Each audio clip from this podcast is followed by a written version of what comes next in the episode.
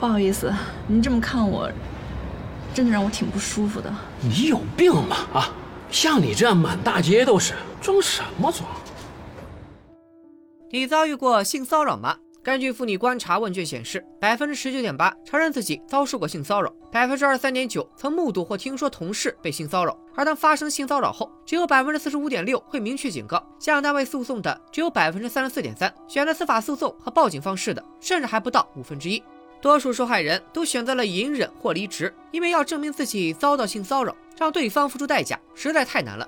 大家好，我戴眼镜拿着话筒的拉塞偏偏，今天继续给大家解说最新播出的普法剧《底线》。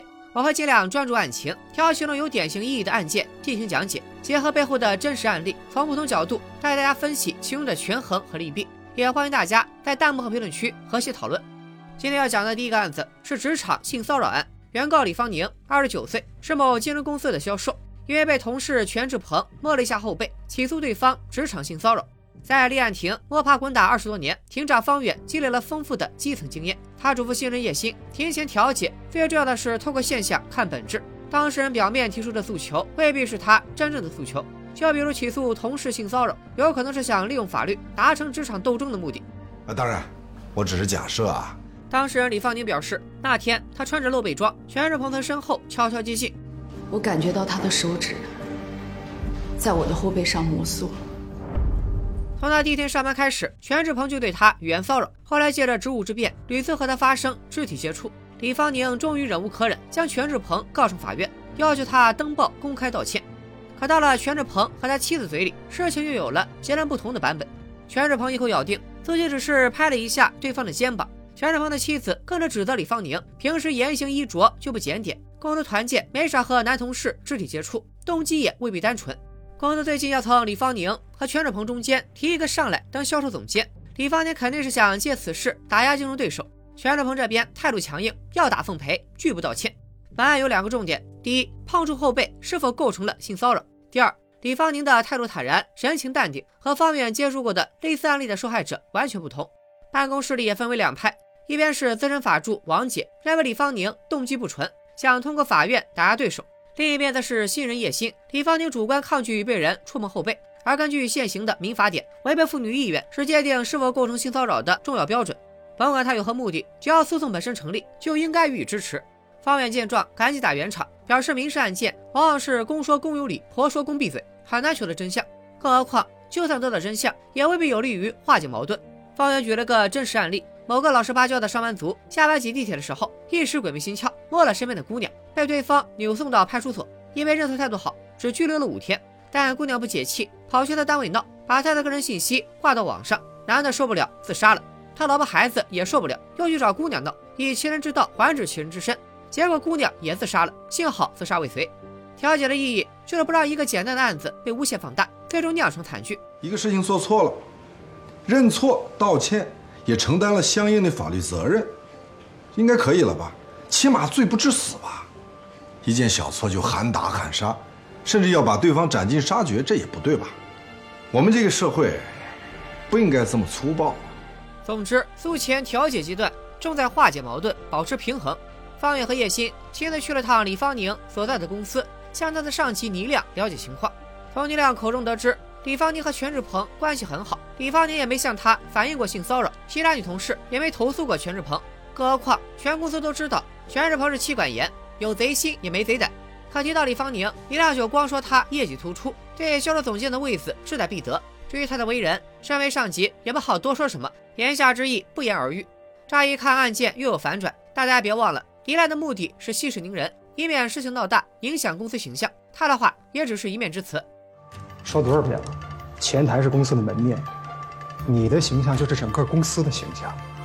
Be sexy，要让客户感受到愉悦。头发放下来，放下来。嗯，味道不就出来了？方远也是成了精的狐狸，一眼就看出倪亮的话有引导性，推了他想借机打压异己。李芳宁业务能力强，万一他升任销售总监，就和倪亮平级了。有这么个卷王在身边，迟早把他卷死，还不如让全志鹏上来。好剧就是好剧，一个照面几句台词，却够某些国产职场烂剧学一辈子了。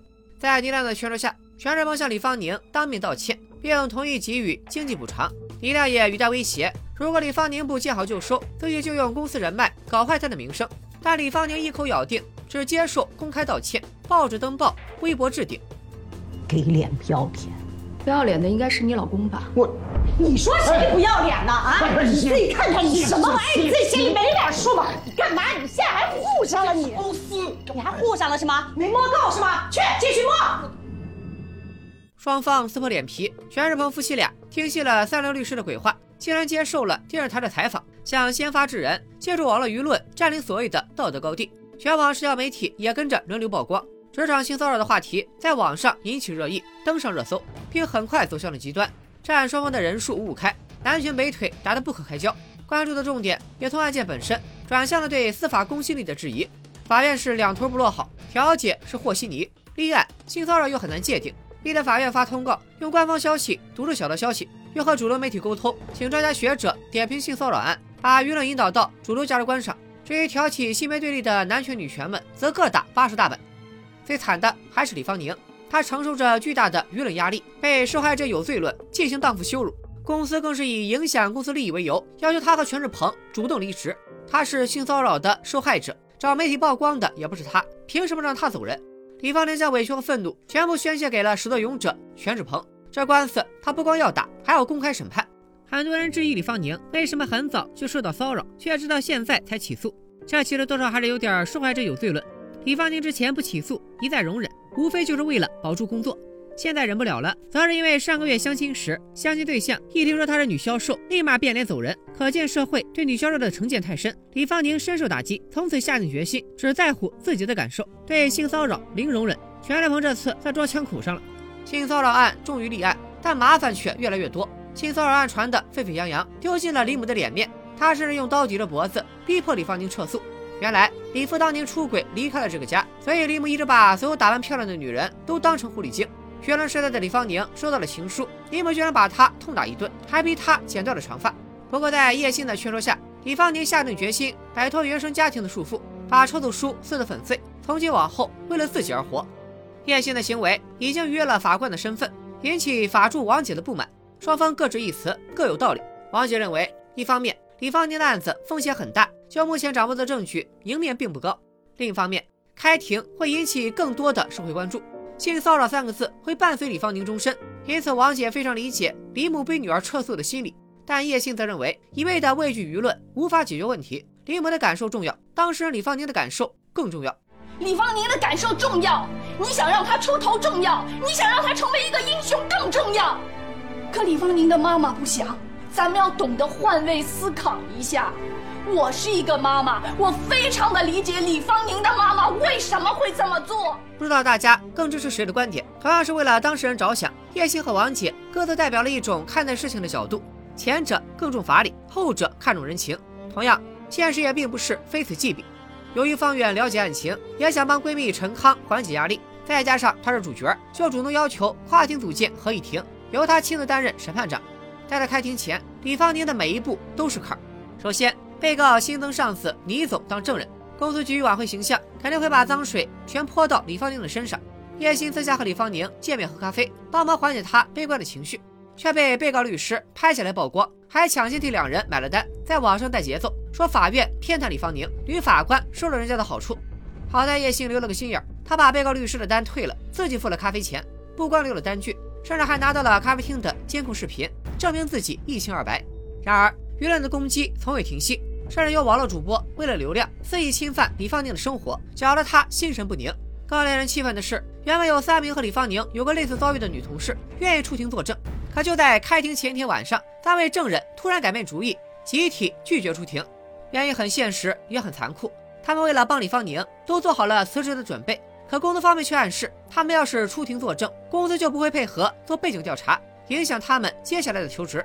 公司这样的行为显然违法。但一方面没有确切证据，另一方面李芳宁也不愿意牵连朋友，只能就此认栽。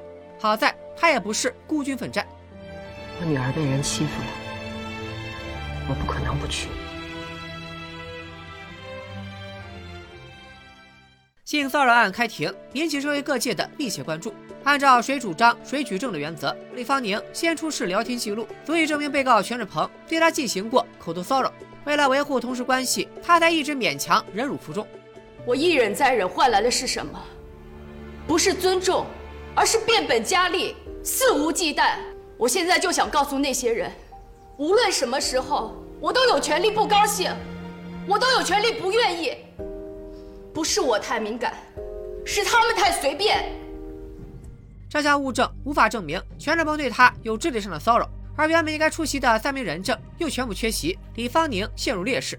被告全志鹏那边出示的物证有参加团建时李芳宁和同事发生肢体接触的照片，人证则请到了上司倪亮。为了维护公司声誉，他暗示李芳宁为了升职用法律手段打压竞争对手，还指责他平时言行就不检点，为了拉客户不择手段。李芳宁当场反驳。事实恰恰相反，是他被客户骚扰，向上级倪亮反映后，却被要求息水宁人。鉴于双方都没有确凿证据，以上证词不足以取信。好在李芳宁的证人在开庭前来法院接受过调查询问，证词都记录在案。然而他们无正当理由未出庭，证词不能作为认定案件事实的根据。李芳宁想胜诉，希望依然十分渺茫。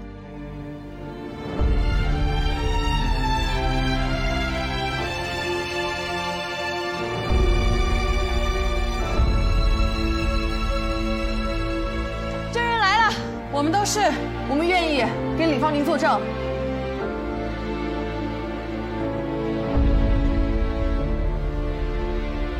请注意法庭纪律。好家伙，你们可是演电视剧呢？哦，这就是电视剧啊，那没事儿。根据三位证人的证词，全志鹏确实对李芳宁以及其他女同事存在长期的性骚扰。倪亮也不是啥好人，屡次教唆女员工出卖色相吸引客户，穿的保守还要挨骂。经合议庭评议，全志鹏骚扰罪名成立。三天内，在《荣州晚报》和个人微博账号向原告李芳宁公开致歉。李芳宁的案子并非个例，无论是男性还是女性，都有可能遭到骚扰，即便是法官也不例外。干嘛呢？干什么呀你？动手动脚的！我告你骚扰啊！哎，我再骚扰一次。不是你们这都什么毛病？怎么都喜欢打屁股？等会儿方婷，你先说清楚，除了你闺蜜陈康，还有谁喜欢打你屁股？李芳宁案没有具体的原型，她的原型是所有遭遇职场性骚扰的受害者。李芳宁的胜诉不只是他个人的胜利，也是对公序良俗的维护，给社会上众多遭遇性骚扰的人们提振士气，鼓励他们站出来发声。男女之间应当注意交往尺度，当我们遭遇骚扰，要懂得保护自己，必要的时候诉诸法律。作为一个普通人，当有人遭遇了侵害，我们应该做的是同情，是核对事实后帮他发声，而不是对他的经历妄加揣测，甚至荡妇羞辱。让受害者遭到舆论的二次伤害。女性的权益受到损害之后，为什么还要遭受舆论的第二次伤害？而这种情况，我们作为法官，我们应该怎么用判决来维护咱们社会的公序良俗？这比单纯的惩戒一个犯错误的人要更为重要。李芳宁庭审旁听席上还坐着另一个性骚扰案的原告，他的案件会告诉我们核对事实有多重要。默默自称是华福木业董事长的秘书。半年前，董事长福祥应酬喝醉了，默默被叫来送他回家，途中遭到福祥的性骚扰。本以为这件事不了了之，没想到半年后，他因为一些小错误被公司开除。默默怀疑是福祥想把他赶走，就想起诉华福木业。可一方面，福祥对他有知遇之恩，工作中都有帮助；另一方面，他不想把事情闹大，只想安静生活，就先以劳动纠纷案起诉，要求华福木业进一步赔偿三百万。并给他介绍一份好工作，这第一个要求很难满足，因为开除他符合公司的规章制度，也按劳务法给过赔偿，即便默默打赢了，赔偿金也不可能这么高。第二个要求看似离谱，其实是行业内的潜规则。新公司招聘员工，大多会联系前公司做背景调查，到时候华福木业说几句坏话，默默就很难再找到新工作。当然，以上这些纯属原告的一面之词，其中不乏不合逻辑之处。例如，华福木业是行业巨头，董事长福祥社会地位很高。为了保住声誉，他为何不安抚默默息事宁人，而是直接开除，逼他撕破脸呢？虽然默默只是想要一份工作，调解空间不小。周一安便决定找被告核实情况，可没想到吃了个闭门羹。福祥找各种理由拒绝见面，要么是他太自信，要么是另有隐情。要不然，给默默推个工作吧，大事化小算了。我要给他上一课。福祥恐怕没想到默默会抢先一步要给他上一课。默默请到了知名律师，一小时咨询费几千起步的那种，申请撤诉劳动纠纷，定诉福祥性骚扰。默默提供了聊天记录作为证据，律师认为记录足以证明福祥存在骚扰行为。但是咱们暂停细看就会发现，记录只能证明福祥对默默的衣着打扮提过意见。性骚扰当晚，福祥暗示让默默忘了那天的事，但具体发生了什么还得打个问号。周一安决定再跑一趟。这回他留了个心眼，没时间通知福祥，果然在门口堵到了他。真相令人大跌眼镜，福祥默默之间确实存在性骚扰，但被骚扰的不是默默，而是福祥。根据男秘书所说，福祥应酬那晚根本没带默默，更没叫他过来。是默默无意间得知福祥喝醉了，主动出现在饭店门口，要求送他回家。到了小区楼下，默默又主动支开司机，独自送福祥上楼，趁机对他动手动脚。这时候有人会问：既然福祥才是受害者？他为什么不早说？被一个比我小二十几岁的女人骚扰，我能跟谁说？我怎么说？我说了谁会信？他们只会觉得我不像个男人。虽然福祥很惨，但一想到易小天被性骚扰，我就忍不住想笑。扣一佛祖陪你一起笑。为了自证清白，福祥拿到了那晚的小区监控录像。如果一定要开庭，福祥只有一个请求：不公开审理，否则不仅公司名声受损，默默的职业生涯也毁了。但录像没有声音，光凭画面只能证明他喝醉的那一晚没对默默动手动脚。提供的证人证词也都来自员工下属。况且默默性骚扰的动机不足，图他年纪大，图他不洗澡，还是图他在长城上舞蹈。要说默默想走捷径，他平时工作努力，每年都是优秀员工，也不像是会走捷径的人。总之，以现有的证据，福祥是有理说不清。没想到他又提交了一份新证据。听完了这份关键证据，周一安才邀请默默旁听李芳宁案的庭审，希望他能悬崖勒马，主动撤诉。根据默默的描述，性骚扰当晚，他让司机送福祥上楼，对方却以另一个秘书要用车为由拒绝了。而福祥提供的第二份证据，正是当晚行车记录仪的录音。足以证明是默默支开司机，主动要求送福祥上楼，和证词相悖。铁证当前，默默索性不装了，摊牌了。作为985高校毕业的高材生，他工作一直勤勤恳恳，却只能做一些无足轻重的工作。职场对女性本来就不公平，存在性别歧视、生育歧视等大量隐形歧视。年近三十岁的默默慌了，他看不到上升的可能，故意接近福祥，就是想走捷径。李芳宁在控诉男同志对他性骚扰期间。丢了工作，经受网络暴力，就连他妈妈都嫌弃他不理他。他的现实比你残酷的多，你知道为什么吗？不需要知道。因为有你这样的想法，用错误的方式为自己谋利益，所以大众才会对女性有越来越多的误解。周怡安法官这份言论有一定的道理。默默用女性特权为自己谋利的行为，确实损害了全体女性的利益，但我并不完全认同，因为所有问题都是多种因素共同造成的。按照他的因果逻辑，我就把女性在职场中遭遇的所有不公平归结到了女性本身，这显然过于片面了。总之，默默胜诉希望渺茫，加上良心受到谴责，他最终决定撤诉。最后的愿望是见福祥一面，不是为了索要赔偿，而是想弄清楚一件事。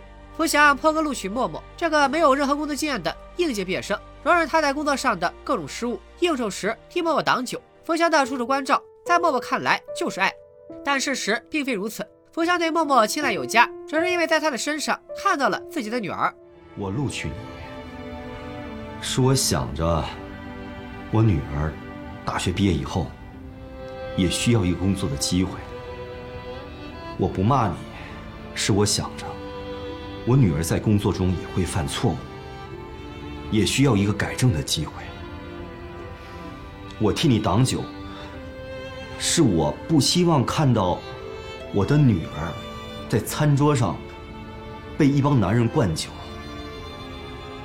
我不希望别人对我女儿做的，我也不希望别人这么对你。随着默默撤诉，案件调解结束，但还有一个疑点困扰着周岩。默默最初起诉木业公司，索要三百万赔偿金，说明他很看重钱，又怎么会花重金聘请律师？打一场就算赢了，也不会有太多金钱收益的案子呢？他聘请的律师经验丰富，明知道胜诉几率极低，又为什么会接？答案很简单，也很离谱。聘请律师的不是默默，而是福祥的妻子。福祥忙于工作，疏远了家庭，对妻子更是爱答不理。妻子就想借性骚扰案的由头起诉福祥离婚。律师看中的也不是性骚扰案，而是福祥妻子的离婚诉讼。这个案子咱们以后再聊。性骚扰侵害人格权，无论男性还是女性，都有遭遇性骚扰的潜在风险，甚至男性更加羞于启齿。除了自我保护和法律保护外，单位也应该采取合理预防，防止利用职权实施性骚扰，更应该给予保护，而不是一开了之，让受害者即便赢了官司，也丢了工作，输了人生。除此之外，在李芳宁案受理过程中，我们也看到了舆论蕴含的巨大能量。上集我们提到的乳母案，一审判决雷星宇故意伤害罪，判处无期徒刑。判处结果引起轩然大波，这时雷星宇的呼声一浪高过一浪，其中不乏断章取义、歪曲案情，进一步引爆舆论。杜红军已死，无处发泄的网民们就把矛头指向了审判长宋宇飞，不光质疑他的判决没有人情味、量刑过重，甚至还对他进行人身攻击。宋宇飞被高级人民法院传唤问询，得知案情真有变故。当时的目击者共有三人，一人重伤昏迷，他就根据另外两名受害者的口供，判定雷星宇知道柜子里有管制刀具。并用它实施了故意杀人。如今第三名受害者苏醒，他的口供竟然与雷星宇一致。拿到管制刀具真的可能是巧合。巨大的舆论压力和自我质疑，使得宋宇飞噩梦缠身。在最高人民法院的关注下，二审法官重新查证，扩大排查范围。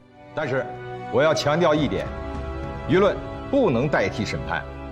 法院的工作，法律上的事儿，一定要按照法律法规来，不能受舆论的影响。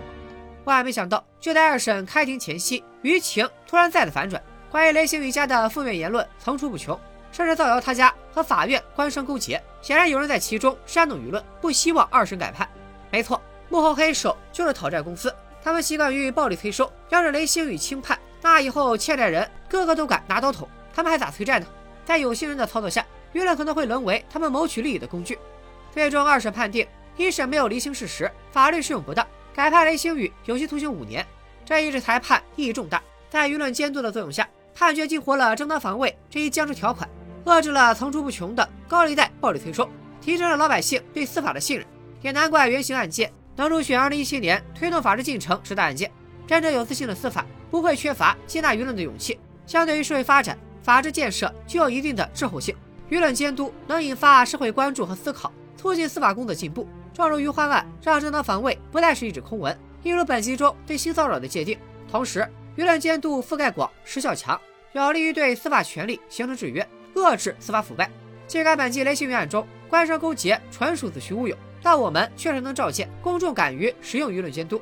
但是，司法工作不能被舆论裹挟，因为我们不能强求舆论的每个观点都绝对正确。在质疑和批判的背后，也许潜藏着阴谋与诡计。必须拒绝微博断案。此行起步的舆论审判，维护司法的权威性。除了两件性骚扰案之外，这几集还提到了一些小案子，例如抚养权纠纷案，因为孩子在庭上撒谎，导致方远的判决失误，害得他背了俩诉讼。上任副院长的事儿也多了层阻碍。还有醉酒死亡案，男子和同事喝酒后坠亡，家属索赔，同时串供，真相背后都是现实的无奈。案件虽小，难度不小，咱们身边还经常发生，欢迎大家自行补剧。在之后的剧情里，我们将迎来底线开播到现在争议最大、话题度最高，也是我认为案情最复杂的案件——被闺蜜男友杀害案。其原型案件正是著名的江歌案。底线这部剧看的人好像不多，上期视频也没见几个催更的。但偏偏自己最近确实追剧追上了瘾。如果你也喜欢这部剧，也希望能在弹幕和评论区告诉我，并且把这期视频分享出去，让更多的人看到。今天就说到这里，咱们下期再见，拜了个拜。